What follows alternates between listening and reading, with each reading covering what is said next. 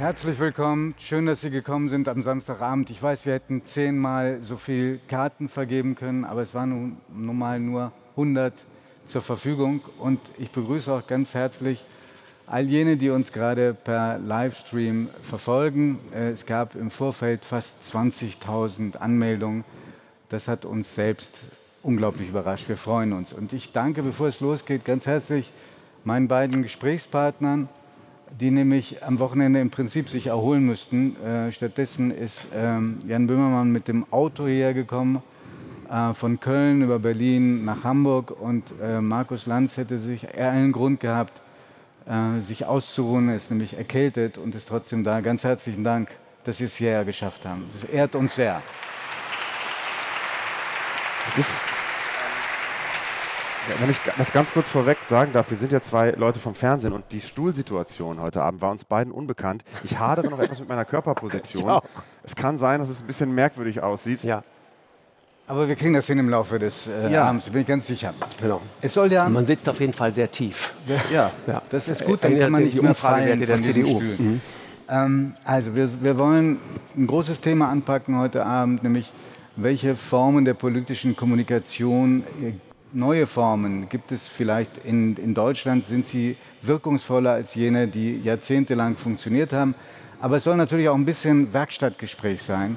Und deshalb ähm, nehme ich ähm, eine Frage auf, die uns im vorab geschickt worden ist, nämlich der Mythos der Karteikarten bei Menschen, die fürs Fernsehen arbeiten. Ähm, Markus, äh, du hast auch Karteikarten. Äh, haben die in irgendeiner Funktion, die real ist, oder ist das mehr Voodoo? Nee, die haben schon eine Funktion, wobei ich habe sie meistens so irgendwie da liegen. Ähm, das ist auch eine Frage, ob man sich das irgendwann einfach traut. Und ich hatte immer das Gefühl, es muss möglich sein, sich einfach ganz direkt zu unterhalten. Ähm, und ich bin ja selber manchmal, so wie heute Abend, auch auf der anderen Seite. Und dann stört es mich immer wahnsinnig, wenn mein Gesprächspartner die ganze Zeit in seinen Karteikarten da rumfummelt und mich nicht anguckt. Und ich habe immer das Gefühl, der hört mir gar nicht zu und dann erzähle ich dem auch nichts. Ich keinen Bock. Äh, und, und das ist eigentlich der Hauptgrund. Und natürlich ist es wichtig, ab und zu mal so eine Karte zu haben, um wenn man ganz präzise zitieren muss, wenn wieder irgendjemand sagt, äh, das habe ich so nie gesagt, dann kann man sagen, doch, am 20. August 1912 haben sie das schon mal von sich gegeben. Ich habe Also hab gehört, dass das ist ein, ein psychologisches Hilfsmittel, damit man sich in dieser dann doch Extremsituation der Moderation an irgendetwas festhalten kann. Und es gibt das Gerücht über Günther Jauch, ich glaube, das stimmt sogar. Es ist gar kein Gerücht, dass Günther Jauch, ein, ein großer Anhänger äh, der Karteikarte beim Moderieren, bei Stern TV, legendär, die wirklich auch nochmal, um es wirklich äh, in seinen Kopf zu bekommen, vorher eigenhändig selbst abgetippt hat. Also da gab es keine vorbereiteten Karteikarten, der hat das immer nochmal vorab mutmaßlich. Vielleicht, also ich, ist ein Gerücht. Ich, Ich, hab glaube, heute ich glaube, das ist mehr als ein Gerücht. Ich könnte ist- das fast Ja, bestätigen. oder? Ja, das, ja, war, das war so eine Geschichte, aus dem. Volontariat Ja. haben wir das gelernt von, von unseren Dozenten. Die haben das erzählt und ich glaube, das ist, ist Genau. Wahrheit jetzt. jetzt. Zumindest jetzt, ab jetzt ist es Wahrheit. Für mich ist es ein bisschen Voodoo. Ich habe äh, zwei, dreimal erlebt, wie große Namen, große Kollegen äh, plötzlich einen Blackout hatten und nicht mehr weiter wussten. Und ich hatte das Gefühl, das ist das Schlimmste, was dir passiert. Du weißt nicht mehr, was du sagen und fragen sollst. Und diese Karteikarten geben immer Aber hilft die dir dann ernsthaft? nur, nur psychologisch. Ja. Nur psychologisch. Ähm, ich habe mal erlebt, wie, äh, erinnern Sie sich an äh, Jürgen Melle, Möllemann? Da hatte eine, meine Kollegin Amelie Fried unglaublich kritische Fragen vorbereitet bei ihrer Talkshow. Und dann flogen ihr die Karteikarten auf den Boden. Und Jürgen Möllemann war schneller und hob die alle auf und fragte dann, was kriege ich dafür, wenn Sie sie zurückkriegen? Und das Ergebnis war äh, das bravste Gespräch, was äh, Amelie Fried je geführt hatte. Machen, Sie müssen unglaublich lange, so wirkt das jedenfalls im Fernsehen, sprechen. Haben Sie einen Teleprompter? Ich lerne das alles auswendig. das ja. glaube ich nicht. Äh, Also so in die, in die Details der Magie meiner Sendung möchte ich Sie jetzt hier nicht einweihen. Aber natürlich ist es, na klar, natürlich Teleprompter. Das, das bedeutet, ähm, wir arbeiten mit 20 Leuten über drei Wochen an einem sehr genauen Text. Der wird ganz präzise mit viel Energie hergestellt. Und ich habe dann zwei Stunden Zeit, ähm, das eigentlich komplett zu versauen und einfach drüber zu improvisieren. Und ähm, es muss ja dann auch so wirken, als wäre das äh, einigermaßen spontan aufgesagt. Ja. Es geht ja, geht ja, wir haben ja immer Leute da sitzen, die sozusagen auf jede Frage die richtige Antwort finden müssen. Und bei mir geht es im Prinzip darum, auf die Antwort die richtige Frage zu finden. Das ist hm. einfach die Umkehr. Aber, diese, ne? aber diese Fragen, die du, als, als zum Beispiel Armin Laschet bei dir war, vor, vor, ne, vor vier Monaten. 30. März. Ich glaub, 30. Muss, März, legendäres Gespräch. Also danach blühte der Fernseher, der ging, wollte auch gar nicht mehr ausgehen, weil das Gespräch so noch so nachhalte. Äh, diese Situation, wo du so auf die, auf die Stuhlkante rückst, ist das irgendwie auch eingeprobt oder ist das dann, treibt dich dann das Adrenalin quasi so nach vorne und genau. dann, weißt du, jetzt nagelst du ihn fest? Ja, es ist, hm, wir hatten neulich die von mir sehr geschätzte Frau Strack-Zimmermann bei uns, FDP, ja. ja. Äh, die, die Grand Dame der, der FDP. Eine Frau, die ich unheimlich mag, weil die so klar ist und weil die zeigt auch, wie man in Würde auch älter wird. Wir haben auch mal über das Älterwerden gesprochen. Und äh, die, die sagte, dass wenn man auf diesem Stuhl sitzt, dann wird man, wird man, wird es irgendwann wärmer. Und sie sagt, und wenn sie dann so nach vorne gehen, dann kriege ich immer Angst. Und ich, ich, ich mache das, das un, nein, ich mache das unbewusst natürlich, aber es ist schon so, wenn man Leute, die äh, auserzählt sind, sagen wir immer, ja, die, die äh, wirklich auf jede Frage eine Antwort haben und die haben sie im Zweifel an dem Tag auch schon 20 Mal gegeben. wenn man die irgendwie, und nur darum kann es ja gehen, muss die versuchen, irgendwann mal aus dem Tritt zu bringen. Und da kann eine gewisse Körperlichkeit möglicherweise helfen, aber ich, mir ist nicht klar, dass ich so eine verheerende Wirkung habe. Nein, das ist gar, gar keine. Also ich habe äh, hab gedacht, das ist ein, ein cleveres Mindgame, was ihr in der Redaktion über, über, Jahre trainiert habt. Ähm, und es ist, also man drückst ja Leuten dann gerade, wenn du merkst, auf die Pelle, ja. auf die Pelle. Und bei Armin Laschet war das wirklich so, das hatte, glaube ich, schon eine gewisse Bedrohlichkeit. Und er hat ja auch entsprechend nachgegeben. Nein, also bedrohlich. Nee, aber er, er, war dann schon sehr ähm, ähm, nervlich angegriffen. Nach, das war auch eine ganz unangenehme Phase, glaube ich, seines Wahlkampfs. Ich äh, wollte sagen, Armin Laschet war nervlich angegriffen, weil es einfach einfach ein harter Wahlkampf ja, ja. war. Ne? Die Kanzlerin hatte ihn öffentlich äh, angezählt. Zumindest ist es so äh, interpretiert worden. Ganz genau, ist auch immer die Frage. Und was ich aber sehr geschickt fand von ihm an dem Abend, und da zeigte sich, äh, wie, äh, wie druckfest der Mann am Ende auch ist, und das zeigte sich ja dann auch später in diesem wirklich brutalen Machtkampf mit, mit der CSU und speziell mit Markus Söder, wie geschickt er sozusagen die, die Pfeile von, von Berlin nach München umgelenkt hat. Also er hat alles, was ging, von der Kanzlerin weg gehalten und umgelenkt Richtung München. Und da hat er dann ein bisschen aufgemacht und aus seinem Herzen tatsächlich keine Mördergrube mehr gemacht. Viele Kommentatoren äh, haben ja diesen das, Auftritt... Ganz kurz, Johnny, einen, einen Gedanken noch dazu. Wir sind da schon als Medien auch in so, einem, in so einer schwierigen Situation, weil du einerseits wünschen wir uns Politiker, die ehrlich sind. Und er war an dem Abend in Bezug auf Markus Söder sehr ehrlich. Absolut. Und hat gezeigt, dass ihn das verletzt hat und dass ihm, dass, dass ihm das nicht egal ist. Und, und wir, wir wollen das und das Publikum will das auch. Ich denke auch, die Leute honorieren das. Aber die mediale, mediale Rezeption der Geschichte ist, die da war für ihn verheerend. Schwäche gezeigt. Die war für ihn verheerend, genau. ganz genau. Und ich, hat er das gemerkt? Hat er das gemerkt, dass nee. das für ihn nicht gut lief? War er hinterher angefasst? Nee, gar nicht. Wir waren beide nicht angefasst. Wir hatten beide eine, eine ganz andere Wahrnehmung als das, was dann, was dann passierte tatsächlich. Äh, Armin Laschet ist, und da, da kommt so glaube ich, auch dieses katholisch-rheinische durch. Ich, ich habe ihn irgendwann mal vor Jahren mal in Aachen getroffen. Das ist ein wahnsinnig kultivierter Mann, der die Geschichte von Aachen wirklich ins letzte Detail erzählen kann und so weiter. Und dem das auch ein Anliegen ist und der ganz viel Kirchengeschichte auch versteht und weiß. Äh, und ich glaube, da ist so dieses, das ist mir sehr sympathisch als jemandem, der aus Südtirol kommt. Im Katholizismus ist ja auch so dieses Momentum des Vergebens angelegt alles nicht so schlimm, machst du drei Vater unser und danach ist die Welt wieder okay. ja. und, und das mag ich. Und diese, diese, diese Gnadenlosigkeit auf der anderen Seite, also sozusagen, wir, wir haben Religion ersetzt durch Moral äh, und teilweise wirklich Moralismus, das halte ich für ein Problem. Jan, fühlen Sie sich angesprochen von diesem letzten Satz? Äh, äh, dass wir Religion ersetzt haben durch, durch Moral. Und Moralismus ich, ich, ich bescheuert und fange in der Kirche so eine Diskussion an, ganz ehrlich.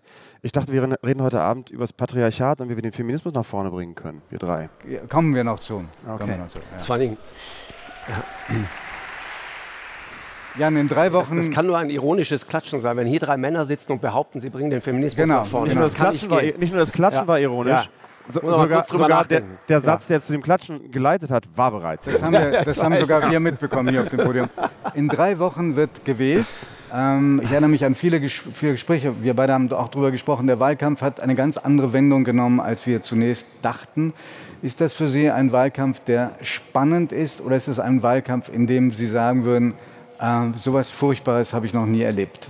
Also ich, ich, muss sagen, es ist sehr belastend tatsächlich. Man merkt, wie diese, diese Unsicherheit dieses langsame Realisieren, dass es nicht ewig weitergeht mit der ewigen Kanzlerin, so langsam einsickert in die Gesellschaft und dass es so eine dann doch Unruhe ähm, auslöst und auch so eine gewisse Übersättigung. Also ich habe das Gefühl, seit der Wahl des CDU-Vorsitzenden Anfang des Jahres hatten wir so ein, so ein wahnsinnig politisches Dauerfeuer, was sich aber eher weniger so in Inhalten niedergeschlagen hat. Es ging, ging, immer um Strukturen, immer um, wer macht jetzt was und. und kleine ähm, Verfehlungen. Kleine Verfehlungen, die aufgeplustert naja. wurden. Und ähm, das ist ganz merkwürdig. Ich, ich, glaube, wir sind wirklich wie so eine, ähm, uns wird so eine ganz merkwürdige Trennungszeit bevorstehen, weil dieser Politikstil, der die letzten 16 Jahre so dieses Land benebelt hat und, und dieses, dieses ja fast Managementartige, das ist ja jetzt nicht, waren ja keine großen Visionen, die in den letzten Jahren irgendwie formuliert wurden. Wir, wurden, wir wurden mit Politik nicht groß belästigt, aber nee, genau. das ist ja genau. auch eine Qualität. Das, ich habe das Gefühl, da hat man sich so sehr mit eingerichtet, eine ganze Generation ist damit aufgewachsen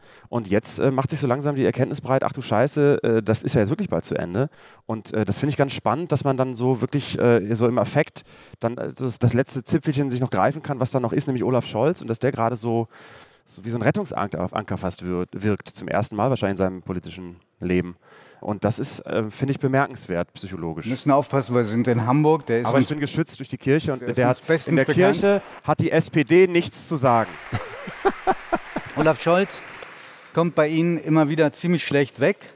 Sie haben mal gesagt, äh, dass Sie geträumt haben und da ist Ihnen Willy Brandt erschienen und der hätte zu Ihnen gesagt, Sie müssten lieber in die Politik, in, die SPD, in der SPD was machen. äh, der Olaf Scholz ist eine Pfeife ähm, bitte nicht Olaf fucking Scholz oder wenn Olaf Schulz SPD-Vorsitzender wird, ist die SPD weg vom Fenster, aus, finito, zu Ende. Ganz ist es so nicht gekommen. Nein, ich, ich was, haben Sie, was haben Sie gegen Olaf Scholz? Ich kann das ganz schnell, ganz mit einem Satz äh, äh ab, abwehren. Ich halte Olaf Scholz für einen gefährlichen linksextremen Kommunisten. Ja, gut, das ist jetzt äh, eine schöne satirische Anlehnung. Nee, und, und Willy Brandt ist mir tatsächlich erschienen. Äh, gestern, als ich durch Berlin gefahren bin, habe ich mich wirklich gewundert, dass die SPD in Berlin mit Willy Brandt plakatiert. Ähm, und ich, ich habe mich gefragt, ob das eventuell was äh, damit zu tun hat, dass die SPD so eine, ja, so eine Merkel-Fraktion in den letzten 16 Jahren ähm, in der Partei organisiert hat, die sich so programmatisch, aber auch vom Politikstil da angepasst hat. Und zwar so angepasst hat an diese Art des Regierens und, und der Politik, dass man ähm, gemerkt hat, es zieht nicht so richtig auf Plakaten. Deswegen greift man auf so alte Legenden zurück. In Berlin ist Willy Brandt plakatiert tatsächlich. Gut, aber das war meine Frage ging ja Richtung Olaf Scholz. Was haben Sie gegen den? Ich ähm, ich, ich, kann, ich verstehe die Art, äh, wie er Politik macht und ich finde das auch persönlich interessant.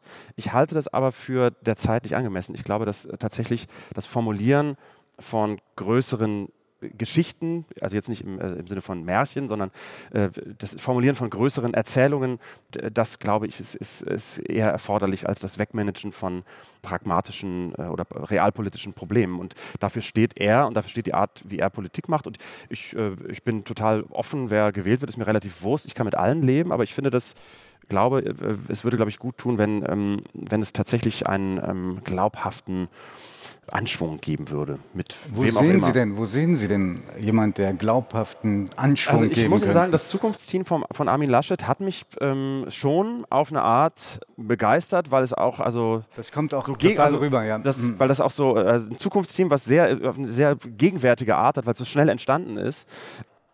Äh, aber ähm, ich, bin da, ich bin da total offen. Ich, ähm, ich, ich habe alles schon gewählt äh, und würde mich politisch zwischen KPD und NPD verorten. Aber ich, ich, ich, ich, äh, geht Ihnen das nicht auch so? Ich meine, Sie machen doch auch politischen Journalismus. Sie sitzen auch in der Redaktion. Gibt es da nicht mal eine Stimme, die bei Ihnen sagt, so lange, äh, können wir nicht mal was anderes mal ausprobieren? Ist das also Doch, die Fraktion ist ja sehr stark. Die sagt, äh, alles für den Klimaschutz und wir brauchen eine radikale Wende. Naja, aber das ist ja, das ist ja trotzdem, keine Frage von Parteipolitik. Alles und, für den Klimaschutz. Und trotzdem äh, ist jemand, im Moment liegt jemand vorne, den alle abgeschrieben hatten ähm, und der eher für das Versprechen steht, wir machen zwar was, aber es wird nicht ganz so schlimm für euch. Markus, wie, wie, ich glaube, für dich war es auch eine Überraschung, diese Wende hin zu Olaf Scholz. Wie erklärst du dir denn diese, ähm, diese, dieses, dieses Aufgehen des ähm, Sterns, des Kometen Scholz zu Lasten des bei dir zuerst gegrillten Armin Laschet? Also man könnte sich einfach machen und sagen, naja gut, das sind vor allen Dingen die Fehler der anderen. Ne? Und, ähm, und dann könnte man auch mal lange darüber sprechen, finde ich, wie wir eigentlich politisches Spitzenpersonal rekrutieren. Ich finde, das wäre mal eine interessante Debatte. Und die bräuchten wir tatsächlich, meiner Meinung nach. Also wenn man sich, äh, weiß ich nicht, bestimmte Leute anschaut, Heiko Maas zum Beispiel. Warum ist Heiko Maas Außenminister? Heiko Maas ist Außenminister, äh, weil äh, irgendwann es eine Achse gab, ich meine, zwischen diesen drei Menschen, zwischen Schulz, Scholz und Andrea Nahles, gab es nicht sehr viele Gemeinsamkeiten, aber eine schon, nämlich die gemeinsame Abneigung gegen Sigmar Gabriel. Und um den zu verhindern, hat man sich zusammengetan und dann wollte Martin Schulz selber zugreifen.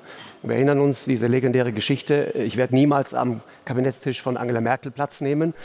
Das haben ihm dann seine Anhänger übel genommen und dann musste er das wieder zurückziehen war sozusagen der Versuch, die, die missglückte Kanzlerkandidatur irgendwie zu retten. Und dann hat man sich auf Heiko Maas geeinigt. Und ich glaube, weil er einfach keinem der drei in irgendeiner Form gefährlich werden konnte oder sollte. Dachte man jedenfalls. Dachte man, ja genau. Und ich glaube, derjenige, der am meisten davon überrascht war, dass Heiko Maas Außenminister wurde, war Heiko Maas. Und der sich dann aber Gleiche, Mühe gegeben hat. Ja, und das Gleiche hat man bei Annegret Kramp-Karrenbauer, äh, die Verteidigungsministerin geworden ist, obwohl sie auch gesagt hat, ich gehe nicht in dieses Kabinett. Ich möchte mich ganz der Arbeit der Partei widmen. Und als dann plötzlich Ursula von der Leyen diesen drohte, diesen kleinen Karriereknick zu haben äh, und, und Beraterfähre und so weiter und, und sich dann sozusagen wegmachte nach oben, äh, nämlich als EU-Kommissionspräsidentin, da war ja plötzlich der eben vorhin hier gewesene Jens Spahn, der Mann, der eigentlich Verteidigungsminister werden sollte. Und der galt damals als Kanzler tauglich. Ja. Äh, und das war der Moment, in dem Annegret Kramp-Karrenbauer zugriff und sagte, nee, warte mal, also dann gehe ich jetzt doch in dieses Kabinett. Und alles, zack, alles richtig, aber wie, wie, und genau so... Die, die Brücke jetzt zu Scholz. Nee, genau, und, aber, und ich glaube, die Leute merken das. Äh, es ist die innere Parteilogik am Ende, es war die Parteilogik und es war vor allen Dingen Wolfgang Schäuble, die einfach aus, aus Angst um die CDU gesagt haben, äh, wir müssen diesen Söder, wir müssen diese CSU, das müssen wir verhindern und deswegen muss es einer von uns sein. Und das war Gott gegeben, in dem Fall sozusagen Armin Laschet. Um, um äh, und, das, und, bei Annalena Baerbock war es am Ende auch Ideologie. Also die innere Logik Warum der Partei. Warum Ideologie? Warum Ideologie? Ne, weil es dann, Robert Habeck hat das ja selbst öffentlich mehrfach gesagt. Er hat gesagt, wenn Annalena die Frauenkarte spielt, dann wird sie es machen. Aber die Annalena wird das nicht machen. Überraschenderweise hat sie es dann trotzdem getan. Und deswegen sind da jetzt diese Leute und ähm, wir müssen mit ihnen klarkommen. Und Olaf Scholz, ich, ich sage auch gar nicht, dass das schlechte Leute sind. Und ich bin auch überhaupt nicht so pessimistisch, wie das bei Jan eben möglicherweise klang. Ich glaube nur, dass Olaf Scholz ist einer, der steht, das ist ein Profi. Das ist einer, der im kleinen Kreis damit kokettiert, dass niemand weiß, was er wirklich denkt, wenn er so Olaf Scholz sich guckt. Und ich glaube, das ist eine Qualität. Also Olaf Scholz kann so gucken, dass nicht mal Wladimir Putin weiß, was er gerade denkt. Und das muss man erstmal hinkriegen. Also insofern, das ist ein Profi, der Verwaltung kann, der Jan, Jan stöhnt, Jan stöhnt gerade. Ja. ja. aber es ist doch, man kannst, du kannst ja nicht Politiker danach nein, auswählen, ob die gucken können, damit keiner nein, weiß, nein, nein, was nein, denken. Stopp, stopp, stopp, stopp. Es gibt, es gibt noch ein, also zum Thema Visionen, richtig ist, dass Olaf Scholz gemeinsam übrigens mit dem großen äh, Bäumeumarmer und Bienenzüchter Markus Söder derjenige war, der in den letzten Koalitionsverhandlungen eine, eine deutlich höhere CO2-Bepreisung absolut verhindert hat. Mhm. Das ist Olaf Scholz gewesen. Das äh, ist öffentlich gar nicht so bekannt. Aber wenn man mal nachfragt, kriegt man genau diese Antwort. Nur es gibt ein Programm. Es gibt, äh, gab vor ein paar Jahren schon ein, ein Buch von Olaf Scholz, Hoffnungsland. Da steht ganz vieles von dem drin, was er jetzt versucht umzusetzen. Und da, wenn man sich damit mal beschäftigt, da steht der Mindestlohn für 12 Euro zum Beispiel schon drin. Zu einer Zeit, als niemand über 12 Euro Mindestlohn auch nur laut nachgedacht hat. Das hat er damals aufgeschrieben. Das heißt, für mich stellt sich das schon dar, dass da einer ist, der einen langen, lang gehegten und auch sehr konsequent durchgezogenen Plan hatte. Und das nenne ich einfach nur professionell. Das ist alles. Jan, äh, dein Gesicht drückt Leiden aus. Ja, ich, ähm, ich finde das wichtig, dass man, dass, man, äh, dass man in der Lage ist, in seinem Gesicht anzudeuten, was man denkt. Ähm, und das ist eine Sache, ähm, die nicht nur negativ ist. Hm. Äh, also für, in meinem Beruf ist das wichtig. Und ähm, ich, ich, äh, ich finde diese, überhaupt diese Phantomdiskussion darüber, wer Kanzlerkandidat wird, stützt sich auf jeden Tag von sieben verschiedenen äh, aus dem Boden geschossenen Meinungsforschungsinstituten äh, durchgeführten Umfragen, die sich jeden Tag ändern. Die wer, nicht wer Mehrheit der Leute wer Kanzler noch, wird. Wer Kanzler wird, genau, äh, ist die überwiegende Mehrheit der Leute ist noch überhaupt nicht, weiß noch gar nicht, wen er oder wen er am Ende äh, oder sie am Ende wählt. Und ähm, entsprechend ist das, ähm, sind wir wirklich an so einem Punkt angekommen, wo derjenige Kanzler wird, wo das Meinungsforschungsinstitut INSA sagt 25 Prozent. Also da, das ist momentan der Stand der Debatte im Wahlkampf, drei Wochen vor der Wahl. Inhalte ist wirklich völlig weg, sondern wer guckt mhm. wie und welche Umfragen sind gerade wie. Und das ist irgendwie ähm, sehr anstrengend, finde ich das. Ich empfinde diesen Wahlkampf als den friedlichsten, an den ich mich erinnern kann. so kann man es auch sagen. Ja, ja, es wird manchmal so getan, als ob der besonders ruppig ist. Äh, das halte ich für. Also es gibt kluge Menschen wie Maya Göpel, die haben getwittert, das sei Wahlkampfkrieg, was jetzt im Zusammenhang mit äh, Frau Baerbock passiert ist. Aber da erinnern sich, glaube ich, nicht so richtig wie andere Wahlkämpfe. Auch in, übrigens in, in vor, vor, einigen Legislaturperioden äh, noch liefen. Ich glaube, Per Steinbrück ist so demoliert worden, auch hier großer Hamburg-Bezug, dass er im Prinzip gar keine Chance hatte, schon vor der Wahl. Mhm. Auch von den Medien. Mhm. Sie sind hier und ich bin sehr glücklich darüber, weil ich finde, dass Sie beide sehr viel politische Macht haben. Doch, ich finde, dass Markus Lanz wahrscheinlich die wirkungsvollste politische Bühne im Moment im Fernsehen hat, die es gibt. Und bei Jan Böhmermann, das wissen alle, die ihm folgen, aber nicht, vielleicht nicht alle Leserinnen und Leser, die uns jetzt äh, zuschauen und Sie vielleicht auch nicht alle, hat ähm, einer der größten digitalen Communities überhaupt 2,3 Millionen Folgen ihm auf Twitter. Das ist äh, das Level von ähm, literarischen Weltstars wie Roberto Saviano, der Autor von Gomorra, der Fernsehserie und des Buches. Er hat äh, neben Zeitverbrechen, das muss ich einfach mal so sagen, einen Podcast, der zu den erfolgreichsten äh, der Welt zählt, mit dem wunderbaren Olli Schulz. Und er hat diese Sendung und setzt immer wieder Themen, die dann so in die Medien diffundieren. An einige Aktionen erinnern sich wahrscheinlich hier alle, Varoufakis, der Stinkefinger, an die Aktion äh, Vera in Feen, Schwiegertochter gesucht. Herrlich. Ähm, vor kurzem erst äh, die mh, mm, Parodie, das Parodiemagazin Yellow Press gewidmet Hubert Burda. Ich weiß, ich müsste nachschauen jetzt auf meinen Karteikarten, wie genau die Zeile war, aber sie war sinngemäß so, wie äh, ich mit Inkontinenz, äh, Impertinenz und was Drittes Millionen verdient habe. Wie, wie erklärt es sich, dass Leute, die komplett, wie ihr beide, du, äh, du kommst aus der Unterhaltung, Sie sind offiziell Satiriker, einen so großen politischen Einfluss haben? Also, um nochmal. Und Entschuldigung, ich habe natürlich vergessen, die äh, Erdogan-Staatsaffäre, ja. die dazu geführt hat, dass ein Gesetz geändert worden ist und dass jetzt eine Verfassungsbeschwerde, über eine Verfassungsbeschwerde entschieden werden muss. Ja, hoffentlich wird, sie da, wird, die, wird die entschieden, keine Ahnung. Äh, äh also erstmal ähm, äh, möchte ich noch hinzufügen, dass man das durchaus nicht als in, ins Negative oder Positive wertend ich war aber doch sollte, sehr sachlich. Ob, ob das jetzt auch stimmt, dass das politisch jetzt besonders, dass wir jetzt hier besonders politische Macht haben, wie man das findet ähm, ähm, und ob das stimmt, das lassen wir mal dahingestellt. Aber ich, ich würde schon nochmal anknüpfen an diese Idee, der größeren Ideen oder der größeren Erzählungen. Äh, wir sind beide aus der Unterhaltung, das machen wir uns mal nichts vor.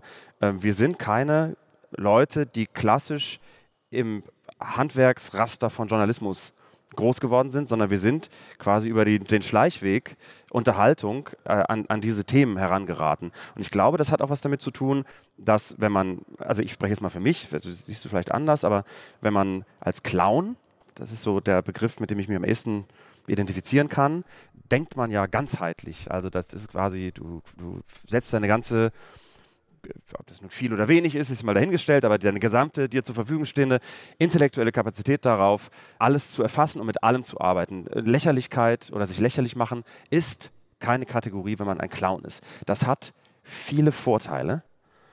Man kann zum Beispiel mehrmals wenn man äh, sitzt, die Beine überschlagen, man kann sich anders hinsetzen, man, man ist anders in sich und man ist vor allen Dingen in der Lage, wenn man in einer Unterhaltung ist, andere, größere Erzählungen zu finden und zu sehen, weil man kein Risiko eingehen muss oder nicht so ein großes Risiko eingehen muss, wie zum Beispiel ein klassischer Journalist, der im Handwerk denkt und der in Belegen denkt, in Quellen denkt und der dem man es, glaube ich, viel übler nimmt, wenn der mal so, so einen Künstler-Move macht und versucht, über eine Grenze zu schauen oder auf einer Grenze zu balancieren und Leuten zu zeigen, was dahinter steht. Mhm. Und ähm, das ist das Privileg und der Vorteil von Unterhaltung ähm, im Vergleich zum E-Bereich. Und ich finde es besonders spannend, dass wir über den U-Bereich an den E-Bereich herangeraten sind. Und ich glaube auch, weil es an großen, größeren Erzählungen mangelt. Ich glaube, das ist einer der Gründe. Mhm. Und dass wir das relativ risikolos ähm, als Unterhalter einfacher machen können. Und ich glaube auch, dass es nur eine Phase ist, die irgendwann wieder vorbei sein wird. Ähm, und die nicht unbedingt deswegen vorbei sein wird, weil wir damit aufhören, sondern weil die Notwendigkeit nicht mehr da ist, dass wir das tun. Vielleicht müssen wir noch erwähnen, die, die unglaubliche Wirkung, die Rezo gehabt hat ja. Mit seinem Zerstörung der CDU Teil 1, Teil 2. Ja, mehr, mehr vernünftige Quellenbelege als in der Master- und Doktorarbeit von Franziska Giffey. Und wird deswegen genau, ernst genommen. Master und Doktor. Master ja. und Doktorarbeit. Mhm. Das ist interessant. Die Doktorarbeit ist abgehalten, ja. jetzt ist die Masterarbeit gerade dran. ich weiß. Ja, genau. nee, aber, aber wird deswegen äh, rumgeschickt, weil das ja, für viele Leute fast, fast ja, frivol wirkt. Wie, wie, wie, fällt ihm ein, dem, mit den blauen Haaren vor seiner YouTube-Kamera eine Stunde lang über die CDU zu reden? Mhm. Und das gucken neun Millionen Leute innerhalb von mhm. einer Woche. Ne? Das, ist, äh, das ist nicht nur schöne neue Welt, sondern wenn man das in journalistischen Kategorien denkt, ganz einfach runtergebrochen, da hat es jemand geschafft, komplexe Inhalte für ein großes Publikum so aufzubereiten, dass dieses Publikum das versteht. Das ist natürlich auch was, was Journalismus leistet. Obwohl Sie so viele Sendungen im Jahr bestreiten, sind Ihre Äußerungen über die eigene Arbeit, die reflektierenden eher selten. Das gilt auch mhm.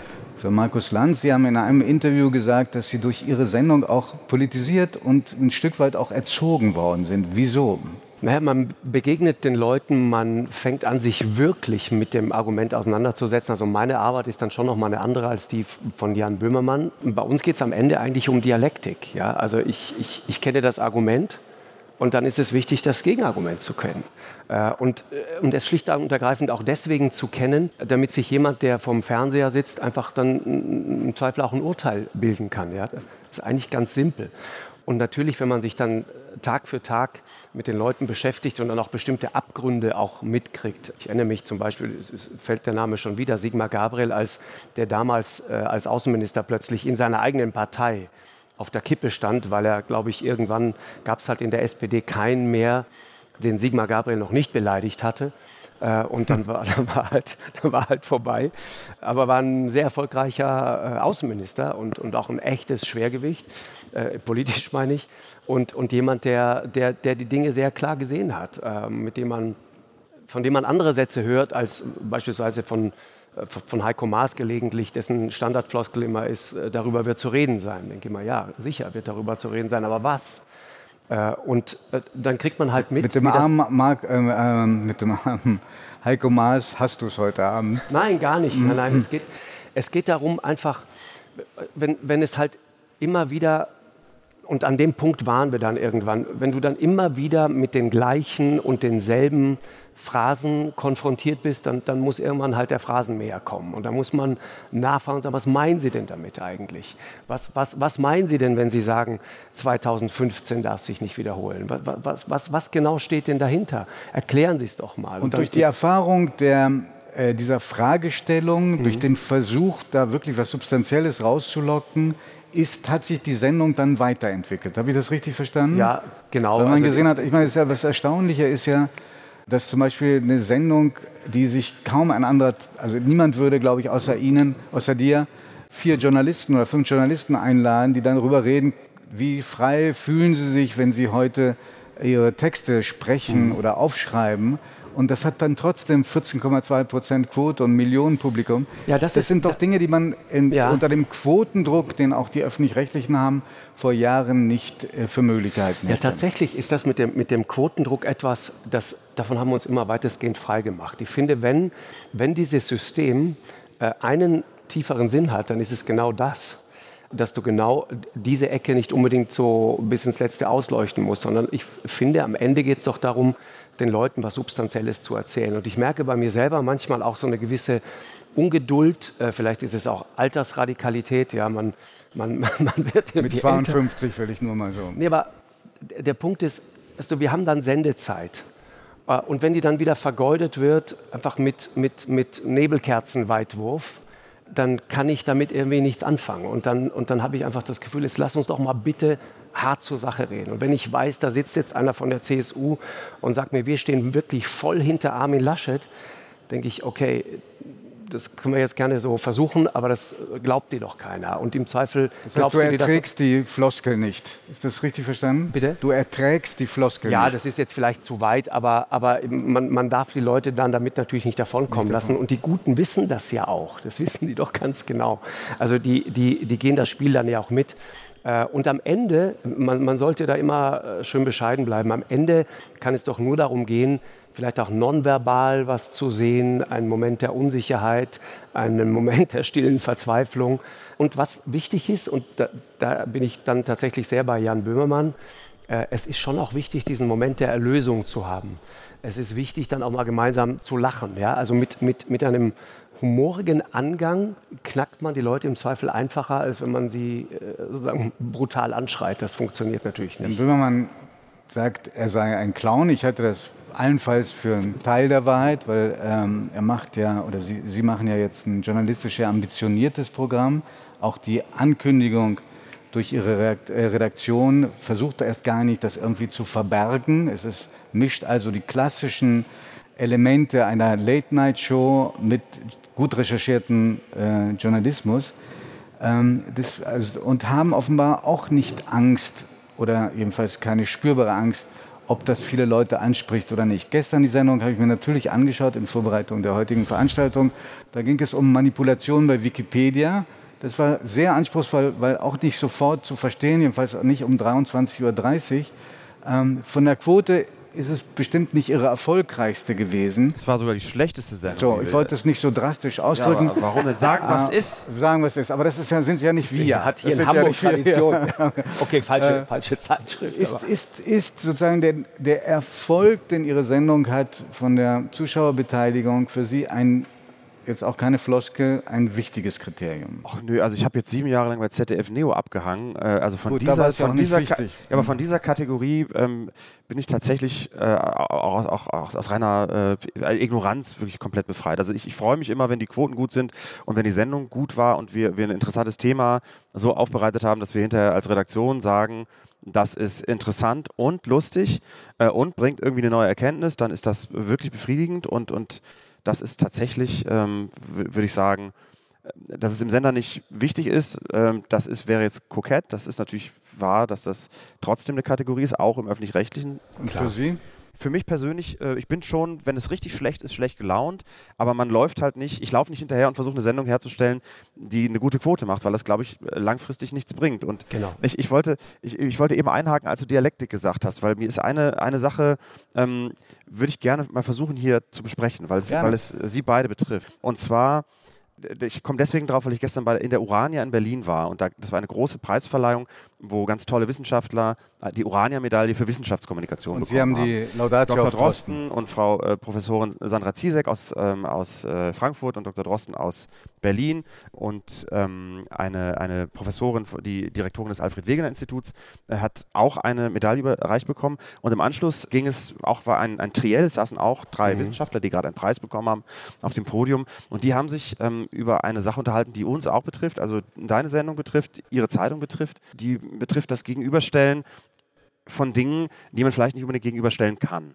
Legendär der Zeitsatz, ähm, oder sollen wir es lassen? Ne? Also Sie, Sie, wissen in Bezug auf die Rettung von, äh, auf die Rettung von, äh, von äh, Geflüchteten. Und äh, bei dir in der Sendung das Einladen von so Leuten wie Hendrik Streeck und Alexander Kekulé, wo man äh, fachlich wirklich sagt, das ist keine gute Idee.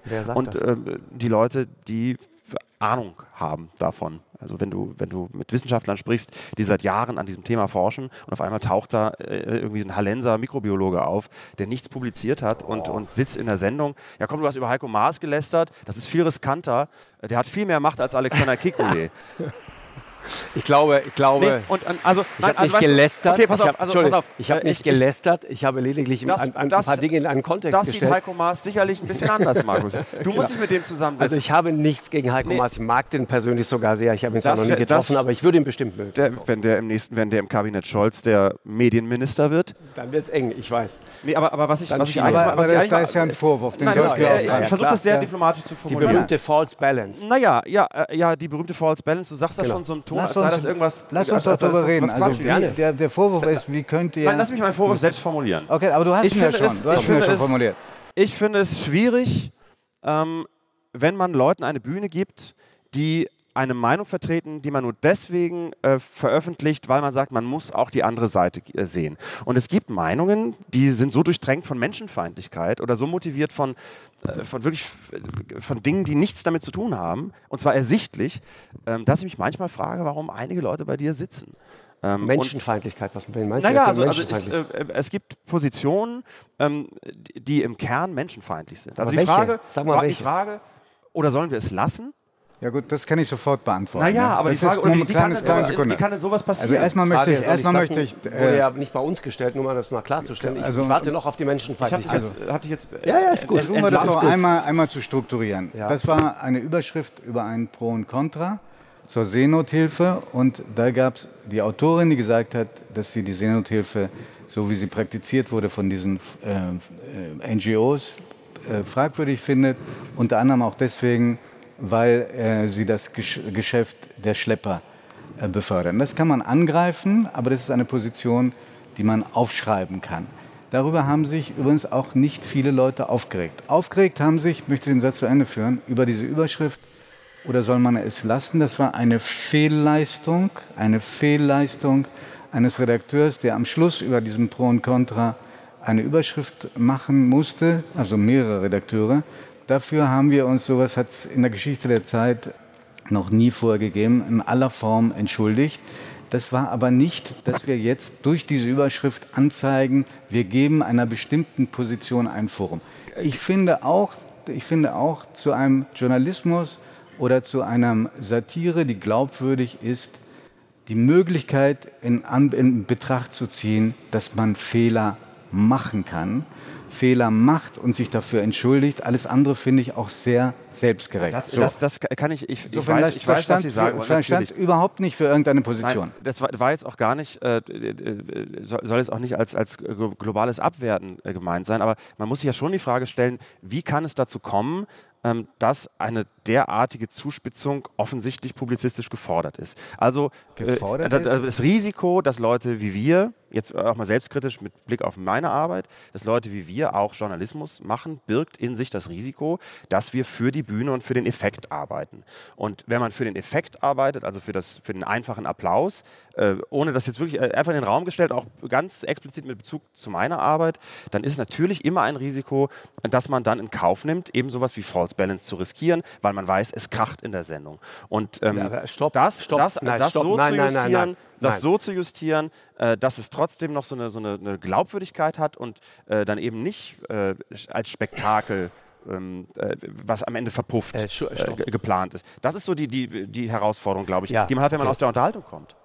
Also ja. zumindest geht es bei uns in der Redaktion. So, also wir der, reden da sehr drüber, der Vorwurf können wir das konkret, so zuspitzen. Wie kann man jemand wie Kekule oder Strick einladen? Okay, nochmal mehrere Punkte. Also das eine ist der Vorwurf, Leute einzuladen, damit es kracht. Das ist absolut kein Prinzip unserer Sendung. Und wer unsere Sendung regelmäßig sieht, weiß das auch. Wir setzen uns argumentativ auseinander. Wir setzen ganz gezielt nicht eine Linkspolitikerin, meinetwegen mit Alexander Gauland, in eine Sendung, um es mal so zu, zuzuspitzen. Äh, ich äh, habe das gerade in dieser Woche irgendwie in, bei den Kollegen der ARD gesehen. Da war es so ähnlich, da war es Beatrix von Storch. Äh, kann man alles so machen, ist alles okay. Äh, und auch da würde ich nicht unterstellen, dass irgendjemand den Krawall wollte. Aber also die Unterstellung, wir wollen Krawall, ehrlich gesagt, Jan, aus deinem Mund, der naja. Wörter in den Mund genommen hat, Entschuldigung, mit jemandem wie Herrn Erdogan Wörter benutzt hat, von denen ich sagen würde, boah, muss man das so machen? Also von dem den Vorwurf dafür einzufangen, dass das Krawall ist, das finde ich steil. Nein, äh, ich habe ja nicht gesagt, dass Nee, du das ich Krawall machst, sondern Ganz ich habe ich hab jetzt, das ich finde hab- ich wirklich steil. Markus, ich habe ich hab die Frage in den Raum gestellt, ob wir uns, wenn wir Unterhaltung machen, äh, nicht überlegen müssen, ob es eventuell ein Risiko gibt, was wir als Unterhalter vielleicht Ja, manchmal okay. nicht sehen, Dann sag mir- weil wir, ja, weil der wir zweite Effekt Punkt. arbeiten. Ja. äh, Nee, nicht dass man- Effekt. Nein, dass- nicht Effekt. Na, also Nein. unter, wir kommen beide aus der Unterhaltung und wir sind beide keine klassischen Journalisten, aber wir haben Das trotzdem sagst du so. Ich, ich, ich, ich habe ich hab, äh, ein ganz er kein- normales kein Journalist, Volontariat durchlaufen. Ich, ich, auch. hab, na, ich will nur sagen, also ich, das steht immer so im Raum, ich komme eigentlich gar nicht Bei Radio Bremen. jetzt aus der Unterhaltung. das was, ist, was heißt? ist die Unterhaltung? Entschuldigung, das ist nur eine Erklärung, eine Sache. Nein, ich will nur sagen, also Habe ich eine große der Vorwurf, Affinität zu. Der, Ja. Vorwurf, der Vorwurf, wenn man, wenn man jemanden wie äh, Herrn Kekulé beispielsweise. Herr Kekulé hatte im Spiegel eine Geschichte, wo er als Hochstapler diffamiert wurde. Das finde ich steil. Und zwar mit Fragezeichen. Wenn so ein, wenn so ein, so ein Titel, muss ich Giovanni nicht erzählen, ein Titel mit Fragezeichen hinten versehen ist, ist Alexander Kekulé ein Hochstapler, dann wissen wir alle, dass die juristische Abteilung im Hintergrund sehr, sehr intensiv gearbeitet hat und gesagt, pass auf, das könnt ihr so nicht halten.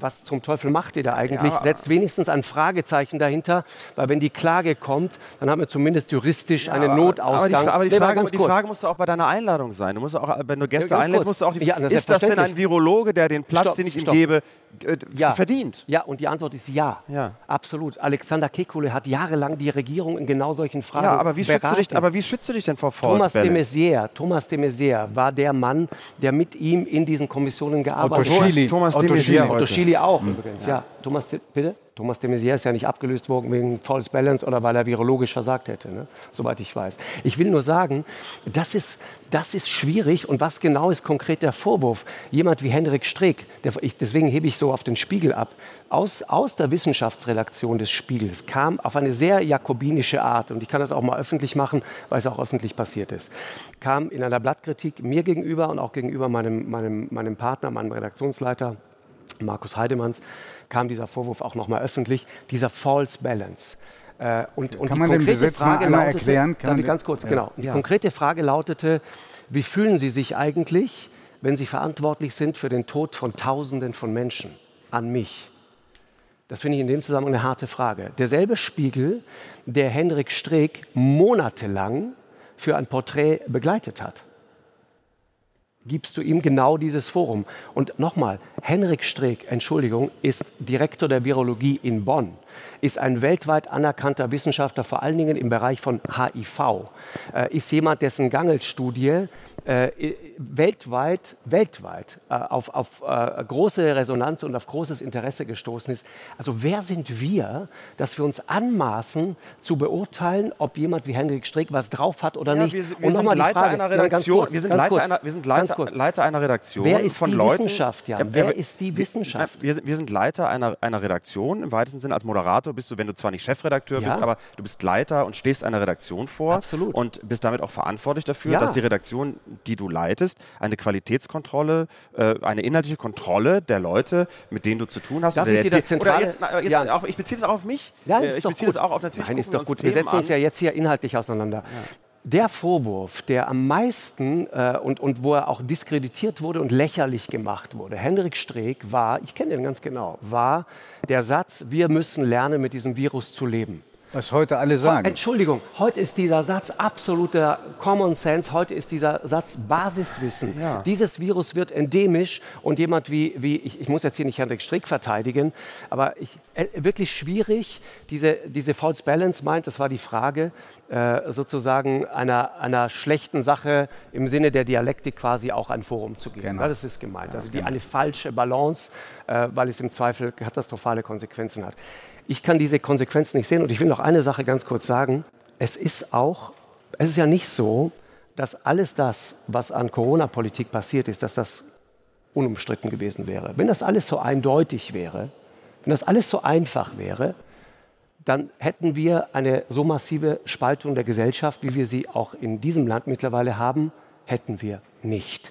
Dann hätten wir uns alle einigen können auf ein paar ganz bestimmte Standards und hätten das genauso gemacht. Wenn das alles so einfach gewesen wäre. Und ich sage dir, Jan, das ist meine tiefe Überzeugung, es ist auch wichtig, auch für die psychische Hygiene, lass es mich mal so sagen, ist vielleicht ein blöder Begriff, aber auch und, oder für einen Moment der Erlösung, dass da auch mal einer sitzt, der sagt, pass auf, man kann natürlich immer der Reiter der Apokalypse sein und den Teufel an die Wand malen, aber Leute, entspannt euch, wir werden es überleben, wir werden da irgendwie durchkommen. Und ich sage euch, wir werden lernen müssen, mit diesem Virus zu leben. Und ich, ich kann dem nichts Falsches abgewinnen. Letztes Zitat zu dem Punkt, Klaus Ruhe Matzen, der allseits respektierte Bürgermeister, Oberbürgermeister von Rostock, der versucht hat, ganz andere Wege zu gehen, der damit sehr, sehr erfolgreich war und der von Anfang an gesagt hat, Leute, wir stellen uns zum Teil die falschen Fragen, und wir zerstören, äh, neben der ganzen medizinischen Problematik, wir zerstören Existenzen, wir zerstören Wohlstand. Das wird uns alles noch auf gewaltige Weise beschäftigen. Dieser Klaus Ruhe-Matzen saß mit Henrik Streeck in unserer Sendung und sagte, Sie sind für mich, ich weiß nicht mehr, wie er es ausgedrückt hat, aber sagte, Sie sind für mich sinngemäß sowas wie ein, ein, ein, ein Leuchtturm. Einer, der den Leuten auch mal etwas anderes erzählt, außer Abgrund, Tod und Verderben. Das, das ist mein Punkt. Und deswegen nehme ich diese Kritik auch an dem Punkt so absolut nicht an. Und ich weiß auch, Jan, bitte, weil du gerade vorhin die, die Menschen genannt hast, mit denen du da zusammengesessen hast. Also Drosten war der Vorgänger von Streeck an der Virologie in Bonn. Ja, und dann ist er mit seinen Mitarbeitern zur Charité gegangen. Genau. Und, und dann war das Institut leer und dann kam Henrik Streeck. Und das wollen wir jetzt Henrik Strick vorwerfen? Nein, oder nein. Was? Aber äh, wir, wir, drücken uns. Was, um was werfen wir, wir Henrik Strick? Nein, wir, sag, sag mal bitte, drücken uns, sag mal zwei Dinge. Wir gehen, sag mal zwei Dinge. Wir, wollen es ja heute Abend selbst bespiegeln. Und, ja. und, wenn wir, und wenn wir das machen wollen, dann sollten wir das auch tun. Und ja, dann müssen bin wir ich doch uns dabei. An, Deswegen bitte ich dich. Nein, aber formulier doch nicht einfach so einen allgemeinen Vorwurf. Ich setze mich gleich auf die Stuhlkante. Dann komme ich auch nah an dich ran, Markus. Ja. Weil ganz ehrlich. Warum weichst du jetzt aus? Nein, ich weiche nicht aus. Ganz im Gegenteil. Dann ich möchte, ich möchte, konkret, ich möchte. Sag doch mal konkret zwei Argumente von Henrik Streeck, ich möchte in Frage stellen, falsch waren. Markus Lanz, ich möchte in Frage stellen, dass das eine Kategorie ist, dass es ein schöner Effekt ist, wenn jemand äh, erleichtert ist, dass man was Positives sagt, dass das unbedingt jetzt eine, eine sachliche Berechtigung hat, dass der dann okay, in einer Sendung klar, ist. Stopp, so einfach stopp, ist es. Ein, ein, bitte. Das, wo das, ist das so einfach ist es doch. Aber das hast du doch gerade gesagt. Nein, das habe ich nicht Jan, gesagt. Das habe ich im die, letzten Tag. Wer, wer darf alles nicht eingeladen werden? Oder wer alle, darf alles in der schwierig. Zeit kein Forum haben? Wo Das ist da für dich, das, wo ist für das, dich Grenze? Das, das, darum geht es nicht. Sondern es geht das, war um die das, Frage, das war die Einleitung es geht um die Frage, Statements. wie schützen wir uns als, als Leute, als wir beide und Sie vielleicht mit einem Bein, weil Sie auch in der Unterhaltung manchmal tätig sind? Nein, ich bin ja nur? Zaungast. Okay, äh, dann wir beide. Wie schützen wir uns davor, äh, dass diese Verantwortung, die sie uns gerade zugeschrieben hat, die eben auch in, in äh, ernste Themen geht, die politische Macht, die sie uns zugeschrieben haben, wie schützen wir uns davor, dass wir vergessen, die Lineale anzulegen, die Sie als Journalist zum Beispiel anlegen müssen. Die Kontrolle, die redaktionelle Kontrolle, der Pluralismus der Meinungen. Deshalb frage ich, wo ist die Grenze? Wo ist die Grenze? Sie greifen fast nie jemanden an, der sozusagen eher aus der linken Ecke kommt, der eher woke ist. Dafür Was, teilen was, was, was, was, was ist das jetzt für eine Kategorie? Darf ich dann, wenn Sie mich das ausführen lassen, gebe ich Ihnen ein Beispiel. Also gestern wieder äh, Scheiß SPD und Scholz kriegt immer einen drauf. Der ist links. Moment, Moment, aber Frau Esken habe ich noch nie ein kritisches Wort Ich habe gehört. ehrlich gesagt Frau Esken seit drei Monaten nicht mehr gesehen irgendwo. Naja, doch, doch, doch, doch. Doch, also sie war, sorry, sie war gerade wieder im Fernsehen, also gerade, ich glaube, bei Maybrit Illner, wenn ich Was, die, was ist das auch so für ein Und was ist das Argument? für ein Argument? Also die Frage ist, wo ist die Grenze? Wer dürfte Ihrer Meinung nach in der Zeit kein Forum bekommen und in der Sendung von äh, Markus Lanz nicht sitzen? Das ist nicht das, was ich sagen möchte. Ich möchte die offene Frage in den Raum stellen und äh, habe mir erhofft, äh, eine, eine. Antwort, äh, eine, eine Antwort für mich zu bekommen. Äh, Wie legen Sie fest, welche Positionen Sie gegeneinander stellen und welche Kategorien sind dabei wichtig bei der redaktionellen Auswahl dieser Fragen oder der Gäste? Aber Ne? das jetzt wenn Sie jetzt Problem, gerade, Markus, wenn, wenn Markus, wenn Markus jetzt gerade sagt, ich finde es ganz erfrischend, dass da mal einer ist, wo dann noch ein anderer Gast hinterher sagt, endlich mal einer, der uns nicht immer nur ähm, äh, schlechte Laune bereitet. Aber in so einer Phase, bitte, in der bitte, Pan das hast du bitte. doch gerade gesagt. Nein, nein, bitte. Wirklich, komm, Jan, ich, äh, wirklich mag das. Ich, ich setze mich auch gerne mit Du dir magst das auseinander. überhaupt nicht. Doch, Nein. mag das sehr, Du magst natürlich. das überhaupt nicht. Du sagst gerade, du magst das, aber du magst das eigentlich gar nicht, dass ich das gerade gesagt Warum habe. sagst du das so? Ich, ich Weil du das nicht magst. das, was du jetzt gerade gesagt Ja, hast. genau. Also er hat, das war ehrlich hat, er hat gesagt doch jetzt so eine ein bisschen Frage gestellt. Er hat ja. doch eine Frage Und- gestellt. und er, ich- hat, er, und ich- hat, äh, er hat die Frage gestellt, nach welchen Kriterien geben wir Leuten Platz Genau, oder laden wir genau. Leute ein? Ich könnte das beantworten. Denke, äh, du auch. Weißt du, wer den Anfang machen? Möchte. Ich kann ich will, nur noch mal ein, ganz kurz auf einen Punkt hinaus. Und, und, das, ist halt, das ist halt mein Thema. Ja. Es, gibt, es gibt da draußen ähm, natürlich, und da kommen wir jetzt auf so eine generelle Ebene, es gibt natürlich das Gefühl von vielen Leuten, und das erleben wir jetzt auch gerade wieder hier, es, es, gibt, es gibt gefühlt, gefühlt, ganz wichtig, es gibt gefühlt so eine Verengung des, des Meinungskorridors. Und das ist ein Thema, das ist ein riesiges Problem. Ja, ich habe hab dieser Tage ein interessantes... Was ist das für ein Gefühl? Woher kommt das Gefühl?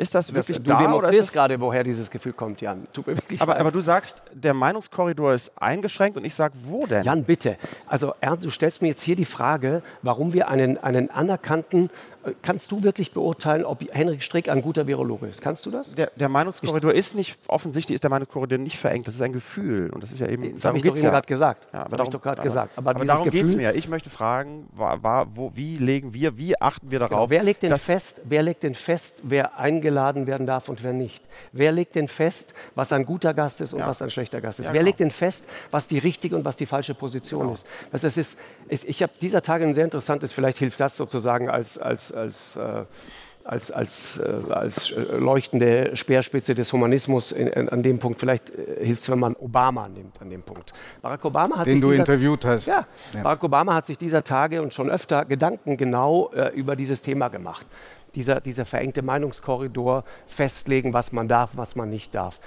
Auch was wir teilweise auch jetzt wieder hier leben, nochmal Jan, bitte, ne? nichts Persönliches. Ich, ich freue mich über diese Auseinandersetzung. Schade, dass wir es nicht in der Sendung machen. Wäre eine Bombenquote. Habe ich auch gerade gedacht. Ja, ja. aber was, was, ich mag das. Nein, nein, alles gut. Ich will nur sagen, Barack Obama sagt, da kommt eine Generation nach. Vielleicht ist es auch eine Generationenfrage, aber er bezog das auf seine Töchter.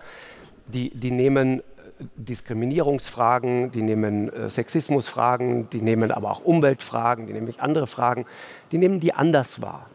Und das finde ich völlig legitim, das ist auch völlig in Ordnung. Aber was nicht geht, ist, dass wir, und ich zitiere jetzt Barack Obama, ständig Menschen nur noch verurteilen. Und ich gehe sogar noch weiter, wir verurteilen sie nicht nur, sondern wir verstehen sie zum Teil absichtlich falsch das ist der zweite Teil der Geschichte, um dann erst recht über sie herzufallen. Und das ist ein echtes Problem. Ich glaube, das, Einschüchternde, das Einschüchternde, was Jan gerade bestritten hat, kommt mhm. daher, um beim Beispiel Streeck zu bleiben. Also du siehst das auch so, ja? Ja, ich sehe das auch so, dass es diesen Effekt gibt. Ja. Ähm, dass, dass zum Beispiel einer wie Streeck sagt, jede abweichende Position von der anderer Wissenschaftler, Kollegen, bringt mich sofort in die Ecke Corona-Leugner ja. oder äh, genau. Ver Verharmloser oder Querdenker.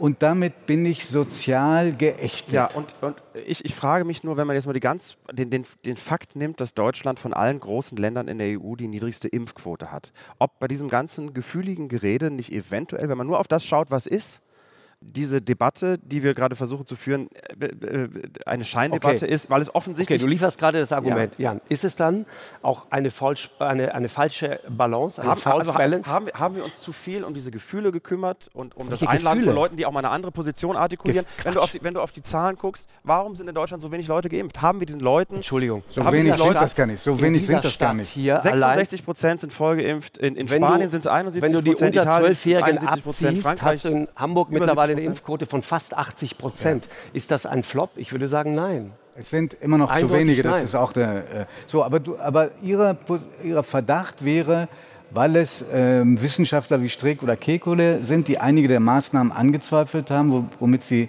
im Nachhinein äh, auch recht bekommen haben. Am Anfang hat Kekulé zum Beispiel sehr harte Maßnahmen oder sehr entschiedene gefordert, die viel zu spät geworden sind. Immer auf der vorsichtigen also nur, nur das, Seite. Um immer den, auf der vorsichtigen Um den Satz Seite. zu Ende zu führen, ja, ist, das der, ist das Ihre Insinuierung, dass das dazu geführt haben könnte, dass Leute nicht, sich nicht impfen lassen? Ja, also die, die Frage ist schon, ähm, wenn wir konsequenter gewesen wären und nicht politische Erwägungen oder wirtschaftliche Erwägungen vorgezogen haben, ähm, die wir dann auch so verpackt haben, dass sie nicht so wirkten wie politische oder wirtschaftliche Erwägungen. Also die Frage, warum wir Kinder, obwohl es keine Schutzkonzepte gibt, in die Schulen schicken, was mit Nordrhein-Westfalen gerade ein riesiges Problem ist, ähm, das ist letztlich natürlich eine wirtschaftliche Frage, weil die Wirtschaft muss laufen und die Kinder müssen weg, damit die Eltern arbeiten können. Und letztlich aber ist das, das eine wirtschaftliche Kategorie. Ja, Entschuldige, und, aber und das bringen wir wirklich alles durcheinander durcheinander. Das hat weder was mit Hendrik Streeck noch was nee, mit Alexander nee, Kekulé zu tun. Ne? Es geht, es geht jetzt nicht mehr um Hendrik Streeck und Alexander Kekulé, ja, okay. sondern um, um die Frage, wie es eben ist. Es, ist. es läuft ja eben nicht gut oder nicht so gut, wie es eigentlich laufen könnte.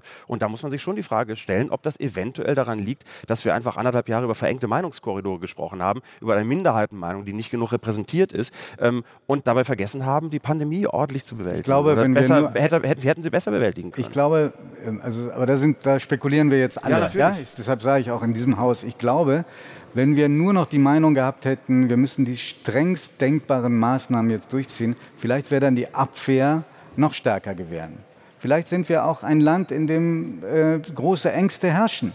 Dass vielleicht ähm, oh. Menschen auch in Vielleicht sind, wir, vielleicht sind, wir, die Konfrontation auch nicht gewohnt, weil wir 16 Jahre lang davon verschont geblieben sind. Vielleicht ist das auch diese, vielleicht kann das auch daran liegen. Das also wäre dann Frau Merkel die aber eine strenge gewesen darf ist während mal, der Pandemie. Darf ich noch einmal ganz kurz ja. einen Gedanken, weil mich das nicht loslässt mit, der, mit dieser False Balance. Ja?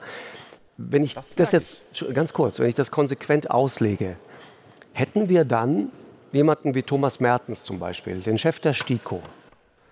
Diese STIKO, die von der Wissenschaft, sage ich jetzt mal ketzerisch, von einigen Leuten, die, die, die, absolut pro Impfung auch bei Kindern sind und so weiter, durchaus auch öffentlich, politisch, äh, sagen wir, durchaus in Zweifel gezogen worden ist, um es jetzt mal freundlich zu sagen. Äh, die sogenannte unabhängige Impfkommission, die sich plötzlich anhören musste, was sie denn jetzt mal gefälligst zu tun hat und sie mögen sich jetzt endlich mal bewegen.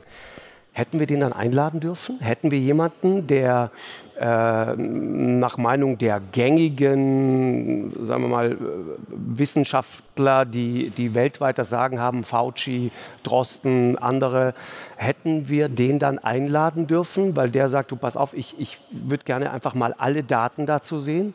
Und wenn wir die in Ruhe evaluiert haben, dann kommen wir zu einer Empfehlung oder möglicherweise auch nicht. Hätten wir den dann einladen dürfen? Im Sinne der False Balance definitiv nein. Wir haben es dennoch gemacht und ich finde es gut, dass sich ein Land wie Deutschland sowas wie die STIKO leistet. Und dann kommen so Argumente wie, ja, aber selbst die Italiener empfehlen mittlerweile die Impfung ab 12. Ja, die Italiener haben überhaupt keine STIKO. Als Beispiel. Wir leisten uns das. Wir waren doch immer ein, ein wissenschaftlich auch getriebenes Land. Äh, und ich finde das absolut in Ordnung, dass jemand wie Thomas Mertens seine Bedenken diesbezüglich artikuliert. Ich finde das gut. Und Aber trotzdem, im Sinne der False Balance hätten wir nicht einladen dürfen. Und trotzdem gibt es Grenzen. Also die, die Antwort bin ich ja noch schuldig.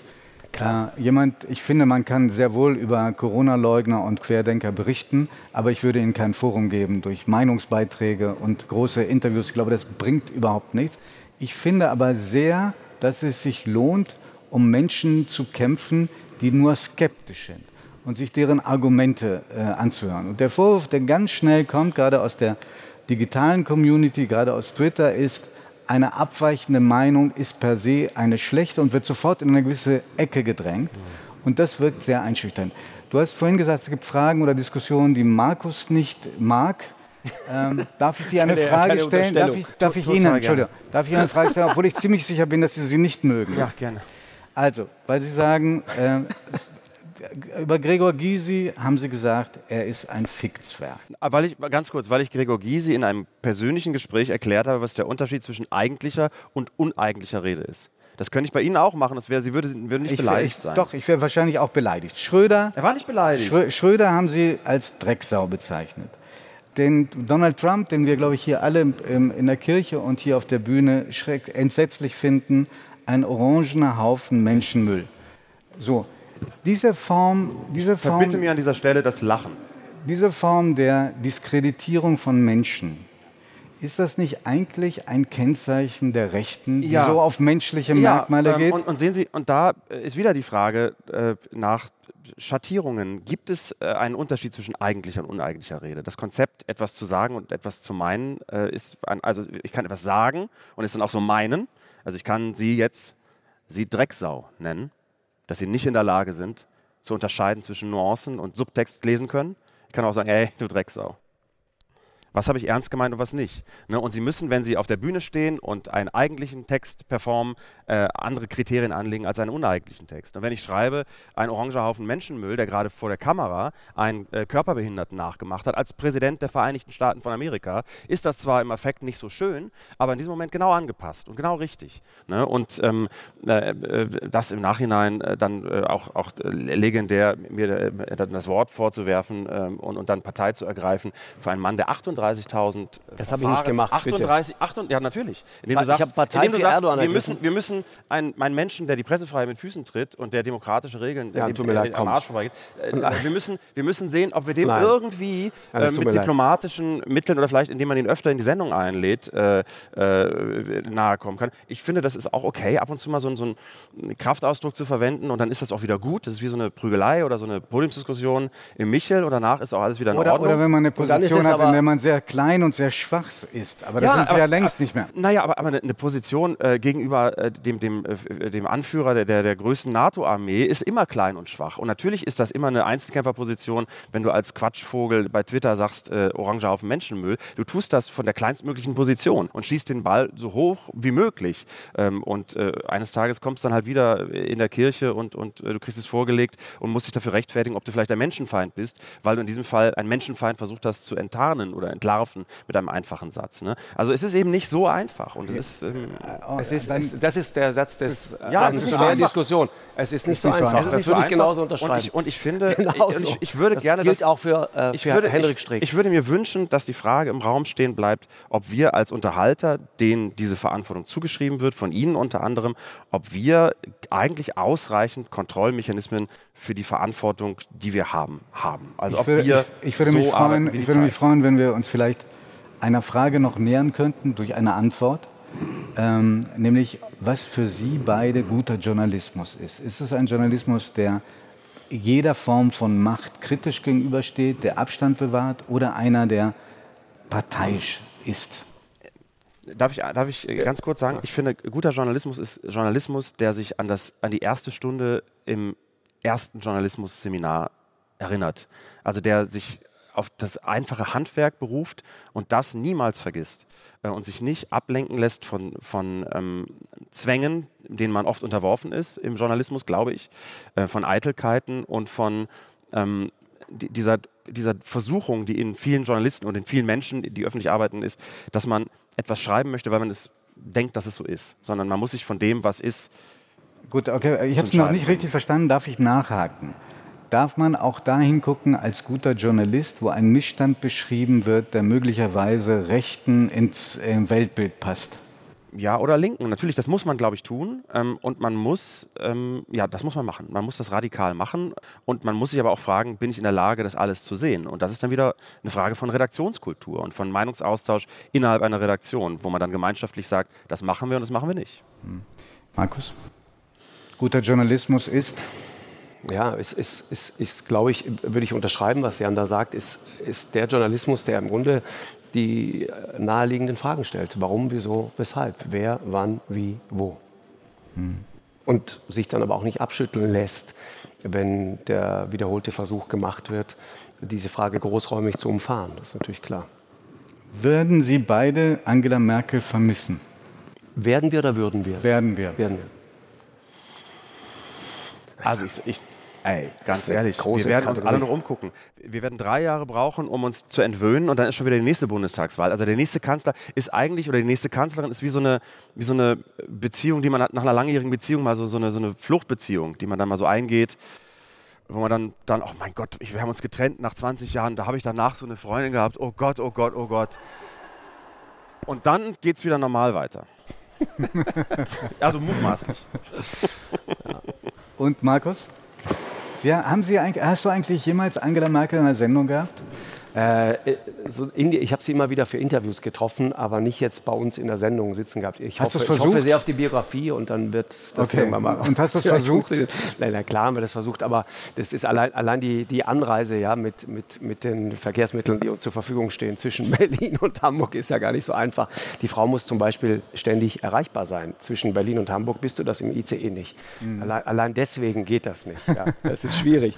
Nein, aber ich, ich finde schon, dass ähm, Weißt du, was ich tatsächlich mag und das ist etwas, was ich, ich finde, man kann vieles kritisieren. Ich, es gibt zum Beispiel, gab gerade jüngst so eine Geschichte, wo ich dachte, hm, wir geiseln uns und werfen uns in den Staub und, und sind kurz davor, uns äh, wirklich gegenseitig noch mit Asche zu bewerfen, wegen eines versemmelten Osterwochenendes, Gründonnerstag, ja, diese, diese die Schließung der Geschäfte, Lockdown und so weiter, genau. Nicht ja. wirklich zu Ende gedacht und so, aber die waren auch in der verzweifelten Lage. Frau Merkel ist Wissenschaftlerin äh, und, und, versteht auch, was äh, Inzidenzen bedeuten und so weiter. Also macht sich einfach Sorgen ums Land. So, und dann passiert sowas wie Kabul, Afghanistan. Und dann kommt diese Regierungserklärung, der sie sinngemäß sagt, naja, so hinterher weiß man es immer besser. Das ist zwar richtig, aber auch da false balance, würde ich sagen, also für mein Gefühl, nur als stiller Beobachter ähm, das, da, stimmt die Verhältnismäßigkeit irgendwie nicht. Aber was, es gab immer wieder Momente, äh, in dieser Kanzlerschaft und das gab es auch in diesen Erklärungen, auch wenn es um Corona ging, wenn es wirklich ernst wurde. Ich habe immer das Gefühl, Frau Merkel, das hat sie nicht so oft gezeigt, sie versteht das geschickt zu tarnen, aber Frau Merkel hat so eine, dann doch eine, eine, ein Menschenbild eine, eine, das, das kommt aus diesem, aus diesem christlichen Hintergrund und das mochte ich. Das ist nicht zynisch, das ist nicht ähm, sarkastisch, sondern das ist sehr zugewandt, das ist empathisch. Äh, ich weiß, dass Sie auch äh, Leute, die Sie vielleicht im politischen Geschäft gar nicht so unbedingt geschätzt hat, wenn die krank waren, hat sie sie im Krankenhaus besucht und hat keine große Sache daraus gemacht. Sie hat es einfach gemacht. Das sind so Dinge, die ich mir von, von von Anführern äh, eines Landes wirklich wünsche. Und, und das, ist, das ist das, was es braucht. Äh, und deswegen muss man aber auch sagen, mit Blick auf die Leute, die da äh, jetzt Kandidaten sind, äh, das ist schon so ein Menschenbild, das die auch im Großen und Ganzen teilen. Natürlich hätten wir alle politisch spannender gefunden, das Duell Markus Söder gegen Robert Habeck. Das wäre auch interessant gewesen. Und der eine Kanzler, der andere Vizekanzler, das, das wäre mal was gewesen. So, ja? Das wäre spannend gewesen. Aber gut, hätte, hätte. Also ich hätte auch einiges zu kritisieren an Angela Merkel, aber was mir ähm, immer auch sehr imponiert hat, immer sehr. Und ich glaube, das kann man nur verstehen, wenn man, wie wir beide, auch einen italienischen Pass besitzt, ist, dass sie niemals durch Geld korrumpierbar ja, war. Zum Beispiel. Und das ist etwas, was, glaube ich, genau. Menschen genau. spüren und was großen ja. Eindruck hinterlässt. Ich, ich frage mich, wie das ist, wenn man so aufhört nach 16 Jahren als Kanzlerin, was man dann eigentlich so macht. Also ob die erst mal zwei Stunden schläft, oder zwei das Tage. hast du ja schon gesagt, dass Sie, dass Ihre ja. sozusagen spontane Antwort, was werden Sie machen, ja, ist ausschlafen. Und dann, und dann so Hobbys sich zulegt und mit Jetski über die Elbe fahren oder irgendwas, was man mal einfach mal machen nee, kann. meine Vermutung ist, sie hat längst einen Plan, aber sie vermittelt ihn nicht. Ja. 2005 äh, hat ja die CDU den äh, Rolling Stones Song Angie äh, gebraucht, sehr zum Missfallen der Band. Was fällt Ihnen beiden ein, wenn Sie jetzt an den Wahlkampf denken? Welche Songs würden zu wem passen? Oh mein Gott. Ich finde Annalena Baerbock, Wolfgang Petri, Hölle, Hölle, Hölle. äh, Wahnsinn. Und ich, ich, Olaf Scholz ist irgendwie, habe ich gerade heute beim Laufen gehört, ist pur. Ähm, Was, Abenteuerland, Abenteuerland oder Lena, genau. du Abenteuerland hast und damit, und damit meine ich gar nicht Deutschland, sondern eigentlich die Parteizentrale. Der Eintritt kostet den Verstand. Finde ich irgendwie, find irgendwie ganz gut. Und Laschet muss ich mal drüber nachdenken. Ich habe einen gefunden, einen Song gefunden, der hat ein bisschen Vorlauf jetzt, ja. äh, der zu beiden passt. Äh, zu Laschet und äh, zu Scholz. Ist ähm, eine Sängerin, die, die, die Sie vielleicht gar nicht mehr kennen, weil bin erst Mitte 20. Katja, eben, Katja Epstein, Wunder gibt es immer wieder. Ja, ich kenne die Coverversion von Gildo Horn, deswegen dachte okay. ich gerade genau daran. Und Tote Hosen, steh auf, wenn du am Boden bist. Das hat Scholz demonstriert und Laschet hat das noch vor sich. Wir haben äh, die, die neue Staffel des ZDF-Magazin Royal, weil wir auch über Songs geredet haben, programmatisch mhm. mit dem äh, völlig zu, zu, zu Unrecht viel zu selten gespielten Schlager des Hamburger Künstlers äh, Rocco Schamoni gestartet, Nämlich? gegen den Staat auf ah, die Melodie du, hast, von. Haben Sie äh, gestern gesungen? Building a Bridge to Your Heart von, von äh, Wax. Von Wax, genau. Wax, ja, genau. Äh, und das, äh, also so, so, eine Mischung aus ja, vielleicht so ein bisschen äh, freundlich, subversiv, vielleicht mal wieder überlegen, ob man nicht immer im Konsens mitgeht, egal wer kommt. Und äh, es gibt immer noch was anderes neben der Politik und diesem ganzen Kram, von dem man jetzt die letzten Monate viel zu viel hat, um das man sich kümmern muss. Ich glaube, Armin Laschet muss eigentlich doch sein, äh, dieser berühmte Kölner Karnevalssong. Nee, was war das früher eine super Jahrzig. Das habe ich nicht verstanden. Es gibt, es gibt einen ganz berühmten, du hast nie in Köln gelebt. Ja, es, gab, es, gibt einen ganz aber, berühmten. Aber du hast da gelebt. Ich habe da gelebt, Jan kennt ja. das. Ne? Ja. nee, was war das früher eine super geile Zick? Tränen ah, in den Ohren lohr ich manchmal zurück. Mit Tränen in den, also ne, nee, was war das für, äh, früher für eine super geile Zeit? Mit Tränen in den Augen schaue ich manchmal noch zurück. Das ist die Überschrift seines neuen Zukunftsteams. So. ich meine nur, der Rückblick auf die Zeit, als es noch richtig lief. Genau. Oh Aber man sollte den nicht abschreiben. Äh, wisst ihr, denn, wisst Jan ihr Böhmermann hat sich, Jan Böhmermann hat gesagt, ja, äh, dass ja, wir auch wieder lernen, äh, im Dissens äh, zu leben, dass wir Meinungsunterschiede haben. Ich glaube, in dieser Veranstaltung hier sind sie deutlich äh, zum Ausdruck gekommen. Ja. Und gerade das fand ich schön und spannend. Ja, total. Bedanke mich von Herzen und entschuldige mich für die Stühle. Das ist aber ja. nicht die äh, Schuld. Aber ich habe jetzt die Position gefunden. Das ist gut ich so. habe die ganze Zeit die Position so, gefunden, so indem ich, ich habe das Kissen so rausgemacht und, und ähm, aber man traut sich natürlich nicht. Es ist aber nicht Schuld des Veranstalters, sondern ich muss gestehen, dass ich die Stühle vorher gesehen habe und sie abnicken musste und nicht genau hingeguckt habe. Sind die also, Stühle der Kirche? Nein, die und? haben wir extra bestellt und uns ausgeliehen von einem guten Möbelgeschäft. Ich fand sie designermäßig schön, aber ich gebe zu, zum Sitzen Hölle, Hölle. Vielen herzlichen Dank, dass Sie da waren und all jenen, die uns zugeschaut haben. Es war eine Freude. Danke Vielen für diesen Samstagabend. Sehr gerne. Dankeschön.